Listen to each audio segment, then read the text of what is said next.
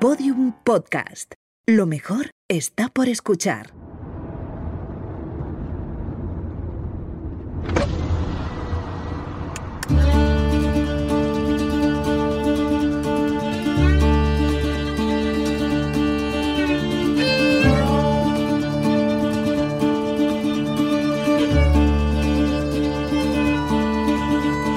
Estoy llegando al final de mi aventura en esta Ford híbrida.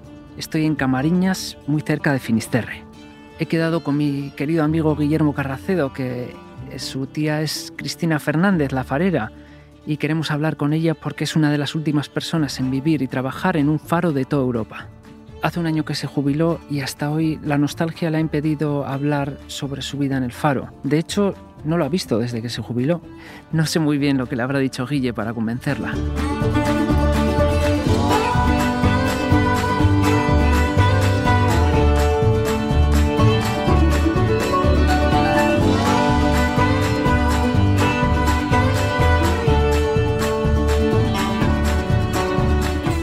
El subcampeón del mundo de paddle surf con la selección y una de las personas con más energía que he conocido nunca. Es un crack, ya verás. Vamos allá.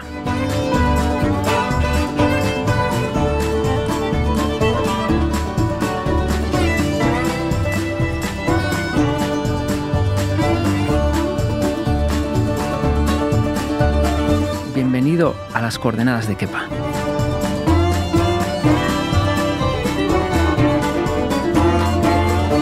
Las coordenadas de Kepa. Un viaje sonoro con Kepa Acero producido por Podium Studios con la colaboración de Ford.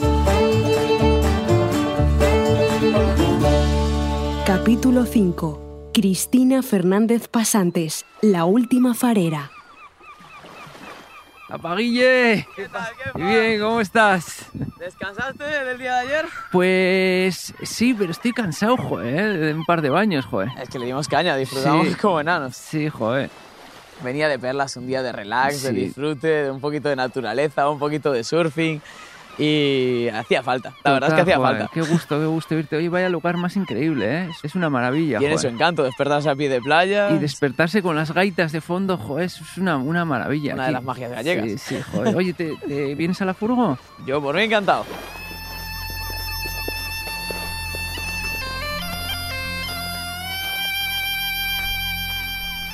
Está más ordenada hoy, porque ayer ya, ya viste cómo estaba. Ayer era el auténti- la auténtica furgo de un surfero.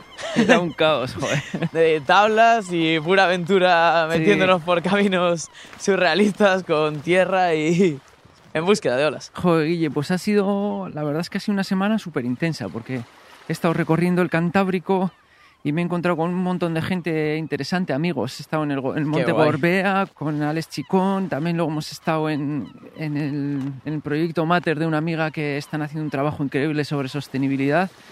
Y ya la furgo está que, que la verdad es que estos días, ayer estaba ya como con todas las tablas y pa- también La vi, este- la vi, estaba plena, pleno vehículo de batalla de un surfero.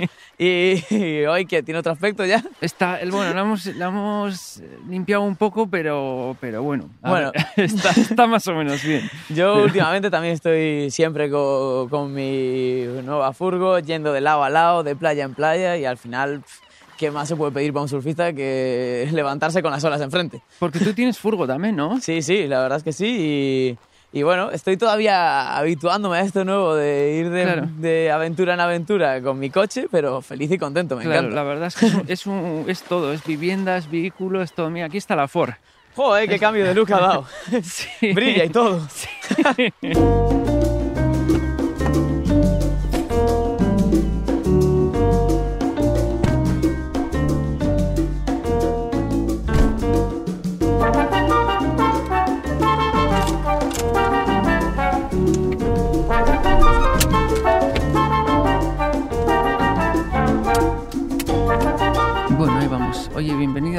joder. Joder, qué diferencia de ayer hablando aquí, los dos sentados con tablas de por medio y un poco más de olor a neopreno. La verdad es que menos mal que, que los podcasts no huelen, porque si no, esto sí. Yo creo que, que darán gracias de eso. Si no, no nos, no nos iba a oír nadie, joder. No, no, no.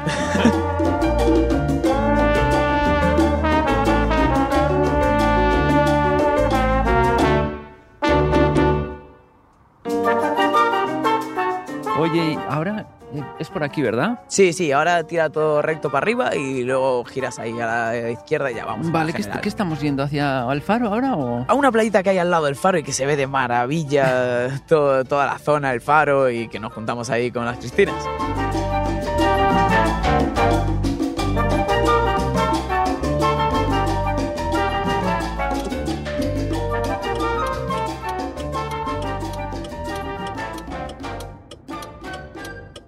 ¿Cuándo empezó tu relación con, con el mar? Bueno, pues eh, empezó mucho antes de que yo naciera. La verdad es que mi padre tuvo la idea, antes de hacer la carrera de medicina, de, de ser farero. Hmm. Y al final fue él el que no lo hizo y todos sus hermanos lo hicieron. Todos sus hermanos son fareros. Y entonces de ahí pues vino nuestro pequeño vínculo con el mar. Me he ido criando de faro en faro, rebotando de tío en tío. Diferentes fiestas familiares las íbamos pasando en diferentes faros. Y empecé con el surf un poquito tarde de más, pero no depende de los años que lleves, sino de las horas que eches. Y pasión no me faltaba. Y energía tampoco. o sea, ¿y tienes el recuerdo de la primera relación que tuviste con, con el mar? ¡Guau! Eh, buena pregunta. Pues en mi familia siempre gustó mucho la pesca pesca, siempre gustó mucho eh, la autosubsistencia familiar y me acuerdo de ir a pescar con mi padre muy pequeño, de, de, los faros, de los faros tengo mil recuerdos, de cruzar en barco a la isla de Ons y pasar allí las navidades. Mi padre siempre ha dicho que quería que me gustara el mar, pero se pasó con la dosis.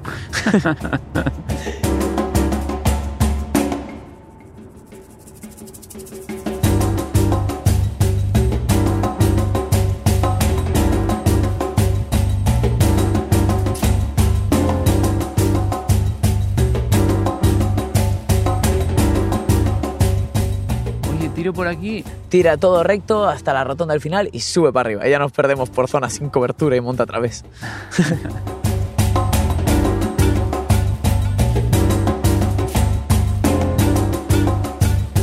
Eh, Guillermo, hay una pregunta que estoy lanzando continuamente aquí en la FOR porque, porque me parece fundamental, que es, em, o sea, la gente que cree que, sus pequeños gestos eh, a favor del medio ambiente no hacen nada, ¿Qué le dirías a, esa gente? Que todo pequeño gesto cuenta. Eh, al final, como dice la frase, es un granito de arena. Hay que poner nuestro granito de arena para mantener esas playas limpias. Y todas esas pequeñas acciones hacen un sumatorio de una gran acción. Y es lo que nos va a permitir poder disfrutar del mar como lo estamos disfrutando ahora dentro de unos años o intentar disfrutarlo como lo disfrutaron nuestros padres, que eso ya fue otro, otro, otro punto que ojalá verlo así de nuevo. Bueno, ¿qué? ¿Bajamos a la playita y buscamos a Chris? Venga, vamos, vamos.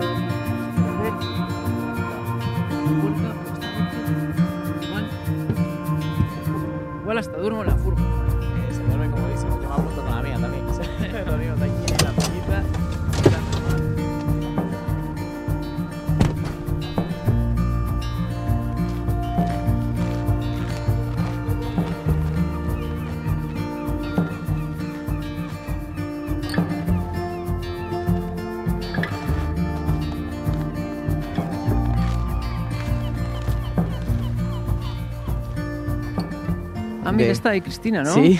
Ah, para Cristina. Hola, Cris. ¿Qué, ¿Qué, tal? vives? Bueno, oye.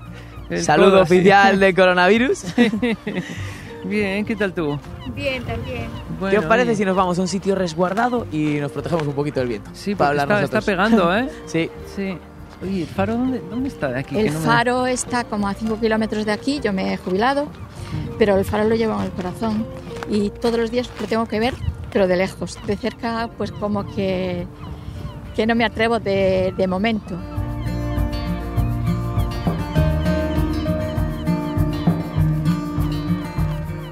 Hemos dejado también un, un, legado muy interesante a lo largo de los años. Yo estuve 46 años allí y mi marido inició recuperando piezas antiguas y ahora culturalmente serán muy interesantes claro. para el futuro y estamos supinamente orgullosos. Y yo que ya me estoy haciendo viejita, pues espero que esta juventud y estos niños y vosotros mismos que amáis tanto la zona esta, por la hermosura y por el cariño que ya veo que le estáis tomando, sí. que los sigáis realzando como lo hemos hecho las personas mayores.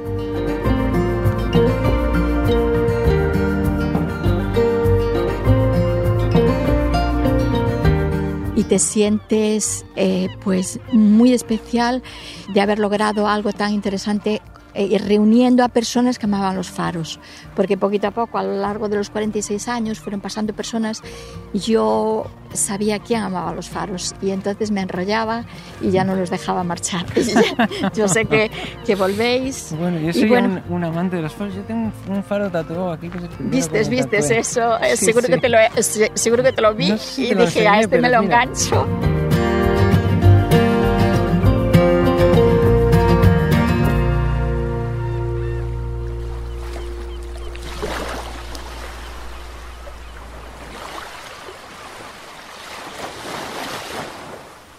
Estamos aquí a, gusto, aquí en las sombritas. Está bien aquí, joder. Sí, aquí se está muy bien. Oye, te iba a preguntar, Cristina, porque claro, a mí me, ya te he dicho que me encantan los faros. Tengo tatuado uno y me encantan también por los, por los lugares, ¿no? Los lugares son impresionantes, donde están los faros y yo siempre me he preguntado, porque ahí están los capitanes en el, en el, en el mar, ¿no? Y, y, pero vosotros estáis en tierra como si fuerais capitanes también teniendo una relación Sí, tenemos una relación estrechísima con los marineros, mm. como que le tenemos que dar la señal más idónea, porque si no nos sentiríamos perdidos e incompetentes para por lo que le pueda pasar. Y cuando hay algún accidente pues avisar rápidamente. Si lo vemos si lo visualizamos a las autoridades competentes. Eh, es como una simbiosis entre el marinero y el farero yo recuerdo que los marineros de Camariñas, cuando hay alguna avería y los faros se estropeaban o se apagaban mientras los estábamos arreglando, ellos me llamaban al teléfono personal y me decían, telo faro apagado. Y yo decía, no, si está el de reserva, estamos arreglándolo. O sea, que era como, oye, enciéndelo porque ya estamos aquí, ¿sabes? Y era como una necesidad. Em, yo, mi hijo que navegó bueno, de forma, no es navegante, navegó en un viaje de placer por aquí, por la costa mm, da Morte y a la altura de Villano, y describió la necesidad del faro. Me dijo, mamá, ¿qué ¿cómo se necesita la luz del faro cuando se cubre el cielo, no se ven las estrellas y quedamos en la penumbre, en la terrible penumbre y esa luz que nos emites? Que nos emiten los faros es una necesidad psicológica para el marinero y de ayuda también, que es lo que les queda para ser, para guiarse, ¿no? Oye, y Cristina, y, con esas marejadas, ¿no? Con esas marejadas fuertes y teniendo la, la, responsabilidad, ¿no? También, pero teniendo que estar ahí, ¿no? y esos momentos. Esos momentos eh, curiosamente son los momentos que echamos en falta ahora en el piso, a pesar de que tenemos el mar enfrente, pues los echamos en falta porque eran nuestras nanas. Teníamos muchísimo miedo, luego eh, los faros los adaptaron muy bien con doble ventanas, al principio no estaban adaptados con doble ventanas y teníamos un pánico terrible, los solicitábamos a las administraciones y no escuchaban, pero luego tuvimos la suerte de que una buena persona escuchó y puso dobles ventanas en el faro villano concretamente y ese miedo del oleaje que sí parece que llegaba a las ventanas, que quería llevárselo todo. Mis niños cuando eran pequeños le teníamos que poner algodones en los oídos porque decía mamá que viene el mar, que viene el mar, como que el, la sal se incrustaba en los cristales. Y yo decía, no, no, no, que no viene. Y yo, sí mamá, sí mamá, que viene el mar. Y poníamos los algodones y los taponcitos. Sí que daba miedo, pero cuando lo pasabas así, con tanto terror, solo pensabas en algo importante, en ellos, y ellos eran los marineros. Si tú lo pasabas tan mal, ¿cómo lo pasarían ellos? Y entonces yo me hacía fuerte así.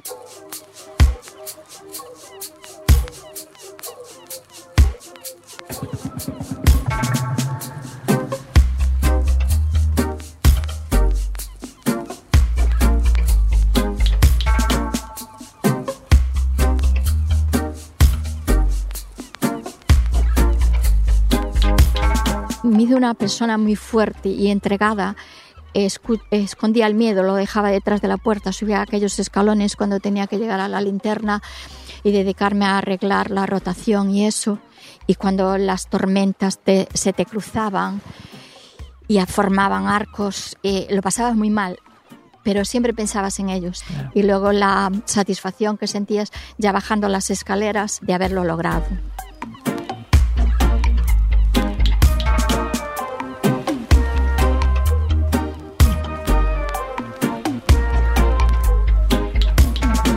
¿Cuánto, ¿cuánto tiempo llevas sin ejercer? En junio hice un año, pero fue como una eternidad. Cada día que pasaba echaba el faro en falta.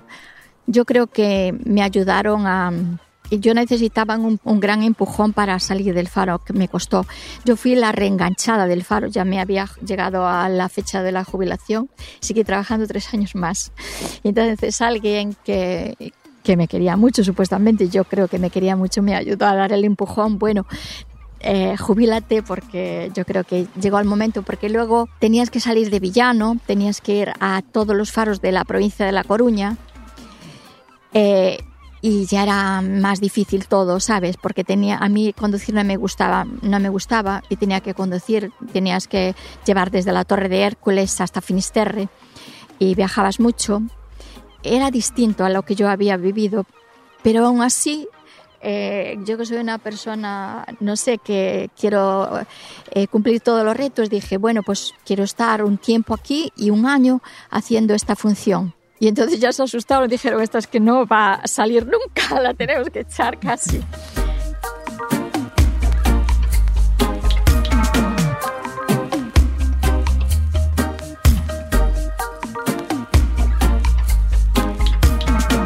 Yo ya me había adaptado, dije yo, mira, me voy a vivir en Hércules, luego me paso a, a Villano y tengo todos los faros. ya no sabían cómo deshacerse de mí. Lo hicieron de la mejor forma y yo le respondí eh, un poco rabiosa. Pero bueno, ya era el momento de que me tenía que jubilar y llegó.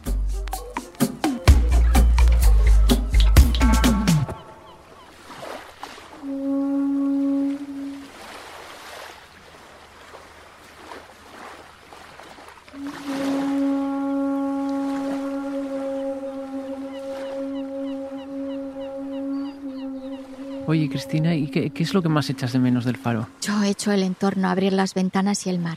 El mar era mi amigo y el mar era también mi enemigo.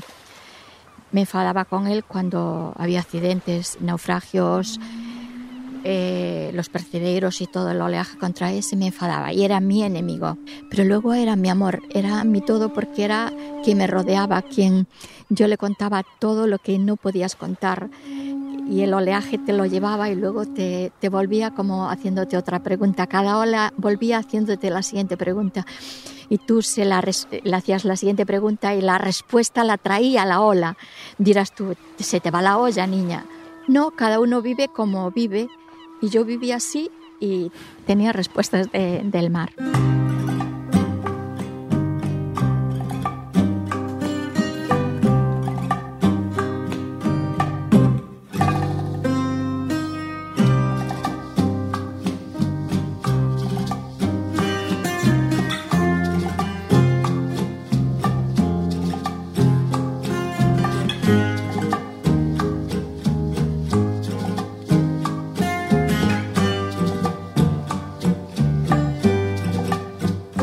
Del barco El Banora, al pie mismo del faro, y yo desde la escuela fui con el profesor y fuimos a recoger eh, naranjas que, que, el barco había soltado, cajas de naranjas, de mandarinas.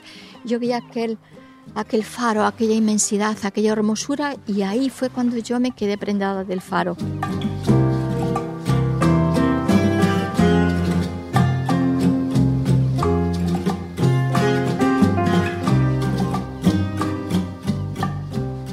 Novio era hijo de un farero y cuando salió a la oposición dijo que se iba para fareros y dije yo, ojalá dejaran ir a las mujeres, ojalá.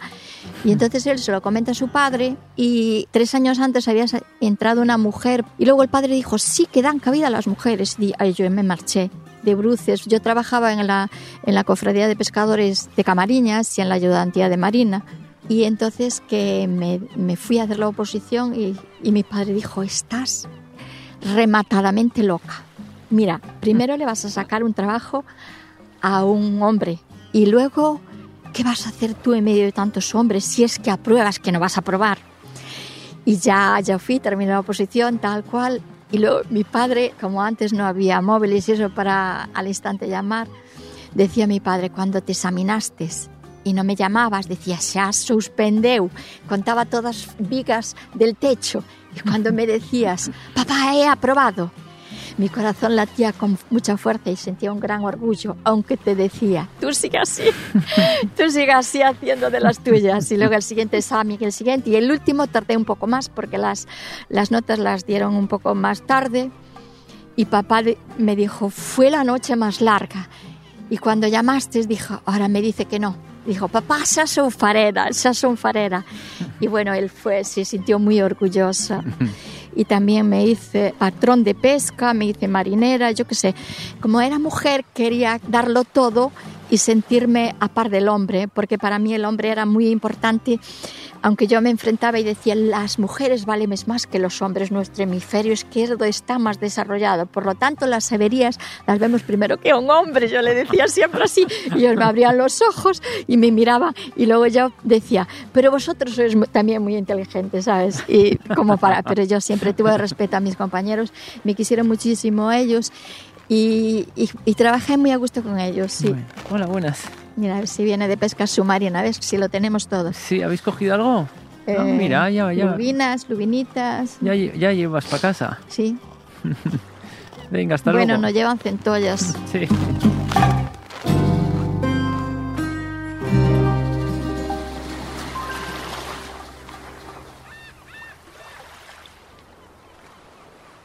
Oye, Cristina, ¿y los faros se mueven? Sí, las torres si no llegaran a oscilar se caerían. Mm. Eh, tienen una mínima oscilación. Curiosamente, cuando venían las visitas arriba, tenía, había un muchacho que amaba también mucho los faros y le era muy ávido de enseñarle los faros. Nosotros se lo permitíamos. Y luego, cuando llegaban arriba, se quedaban extasiados por la hermosura del entorno, ¿no? Y, no bajaban. Y decía él, es que me queda mucha gente eh, mucho tiempo arriba y como él subía y luego le daban unas propinitas, pues que no quería que se quedase tanto tiempo. Y mi marido, como era supinamente inteligente, le dijo, no te preocupes, vas a ver cómo no van a quedar a partir de ahora tanto tiempo, cuando había mucho temporal y mucho viento, ¿no? Vas a ver cómo no quedan. Trae un plato, un vaso y una botella de agua y nos fuimos con el plato, el vaso y la botella de agua. Y entonces puso el, el, vaso encima del plato, llenó eh, con agua y la botella la dejó allí. Cuando llegaban las visitas arriba miraban para el entorno, pero luego se fijaban en el vaso, que se movía y caía el agua. Y preguntaban, ¿y esta agua por qué cae? Es porque la torre se mueve. Ya escapaban para abajo la gente a 100 por hora, que ya no paraban, ¿sabes?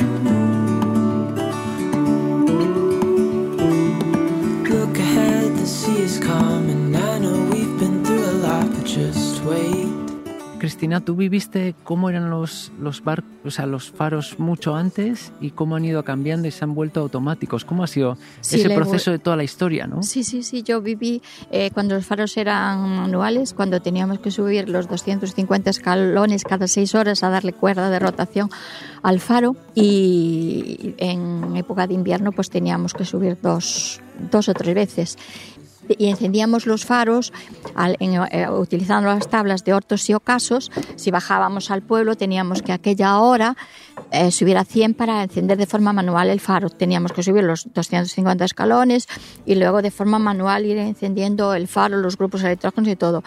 Y bueno, la eh, tecnología, lo dije anteriormente, desplazó totalmente al, que es muy interesante, es muy importante la nueva tecnología para el farero, porque lo hace todo ya, o sea, se encienden, se apagan, pero hay algo con el que no cuentan. Cuando hay muchos temporales y, eh, y producen muchas averías, la nueva tecnología se avería muy rápido y entonces sí que tendría que haber al pie de cada faro un farero para arreglarlo rápidamente porque si no tendrías que dar el faro de baja y tal cual. Pero es que los faros funcionan ya solos. En la rotación gira sola, se enciende el faro a su hora, se apaga a su hora. Teníamos unas páginas donde veíamos todos los faros, no tenías que ir a, cada faro, porque durante las noches cuando se encendían los faros tenías que bajar y dar el recorrido y ver todas las balizas y todos los faros de tu servicio. Antes teníamos, eh, cuando yo me inicié, teníamos el faro villano, el faro de la barca, el faro del lago, el faro del castillo, de la Villueire, teníamos que bajar al pueblo para verlos, a visualizarlos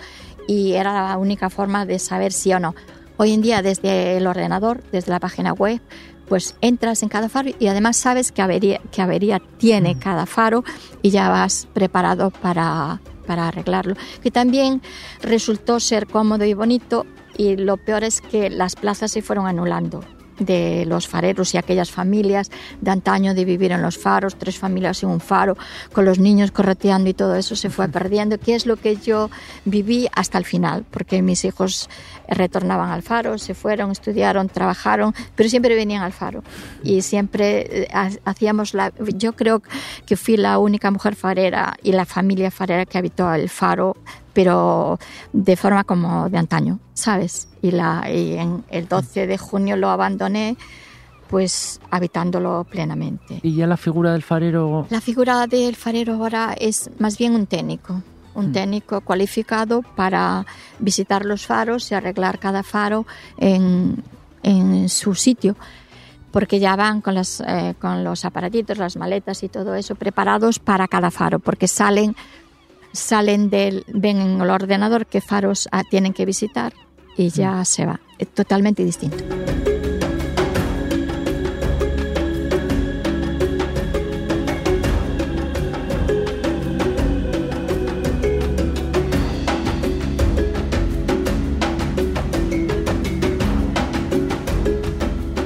Y Cristina, y tú has estado mucho tiempo allí en, en, el faro también contemplado, tranquila, ¿no? Hay una frase de, de Blaise Pascal que dice que todas las desgracias del hombre se derivan del hecho de no ser capaz de estar tranquilamente sentados y solo en una habitación.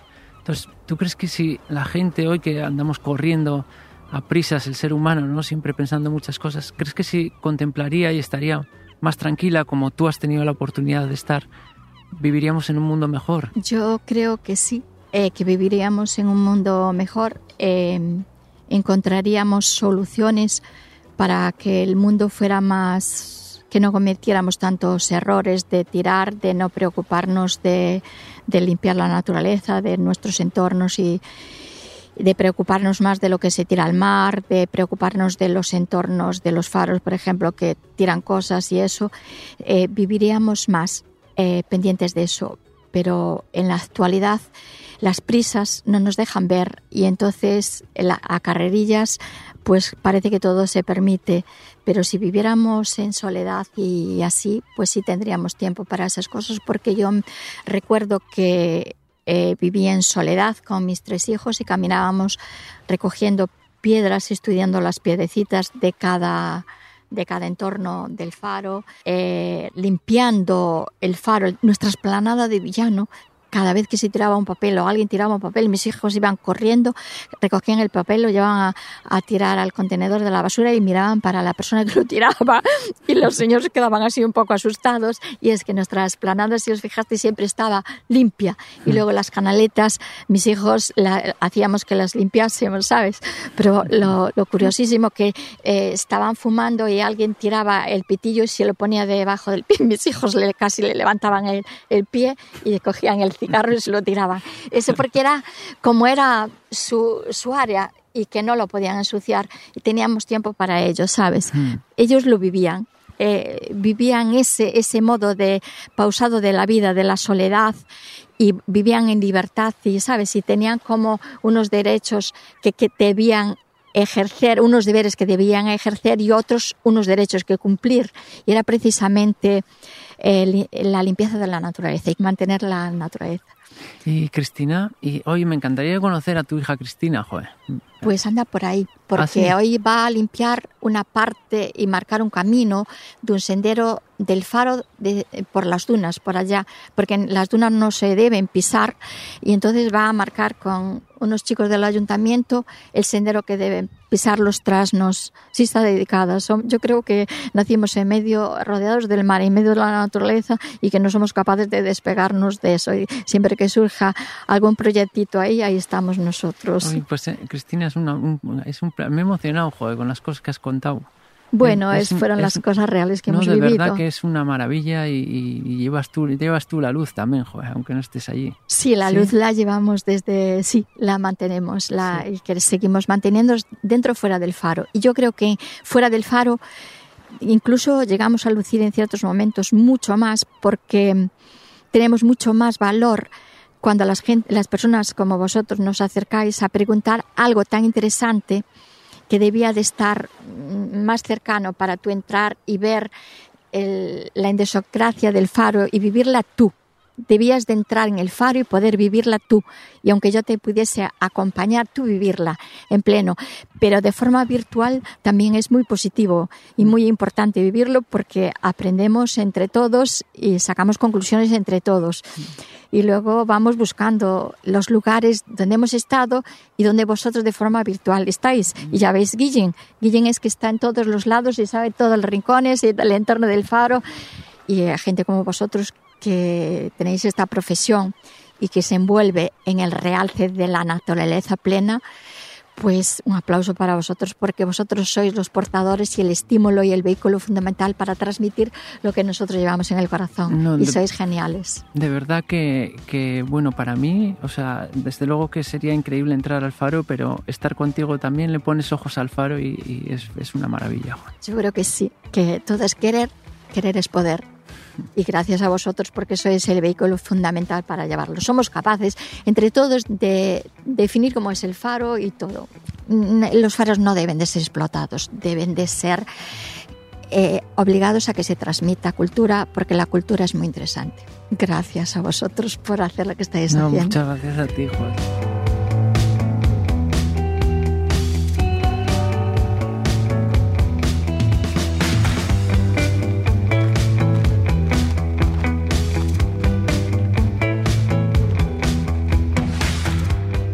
Eh, Cristina, te voy a enseñar la Ford que tenemos, una furgoneta preciosa que es, es un estudio donde estamos haciendo estos podcasts y me vas a perdonar si huele un poco, la, hemos limpiado un poquito, pero si huele un poco mal me vas a perdonar porque ahí están los trajes mojados y ah, toda la ropa tendida no y todo así que, No pasa nada. Bueno, es la vida del surfer. Es la vida del surfer.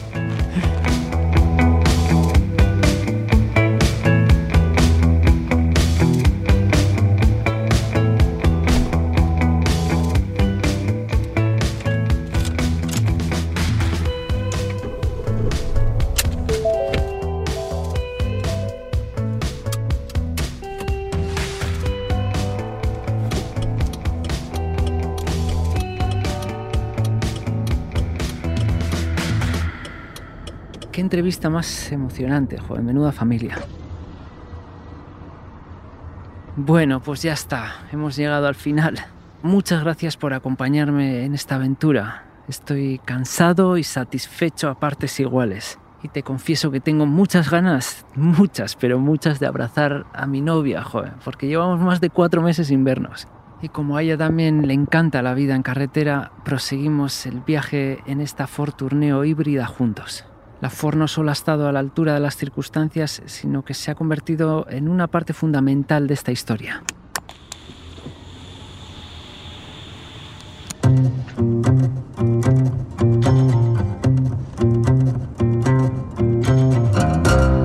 Como dice Unai Surco, buenos vientos y buena proa.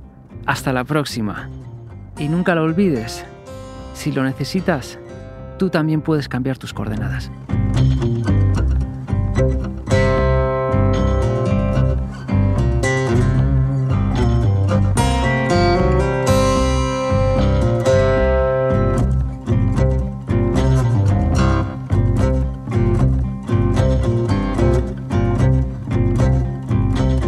Las coordenadas de Kepa es un podcast producido por Podium Studios con la colaboración de Ford, conducido por Kepa Acero.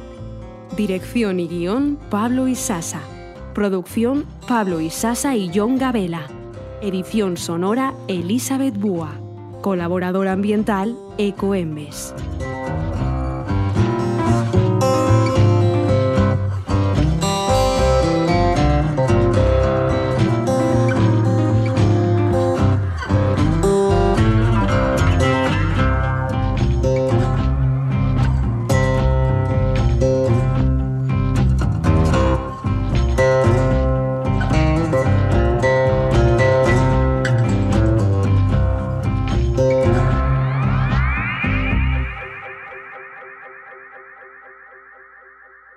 Todos los episodios y contenidos adicionales en podiumpodcast.com.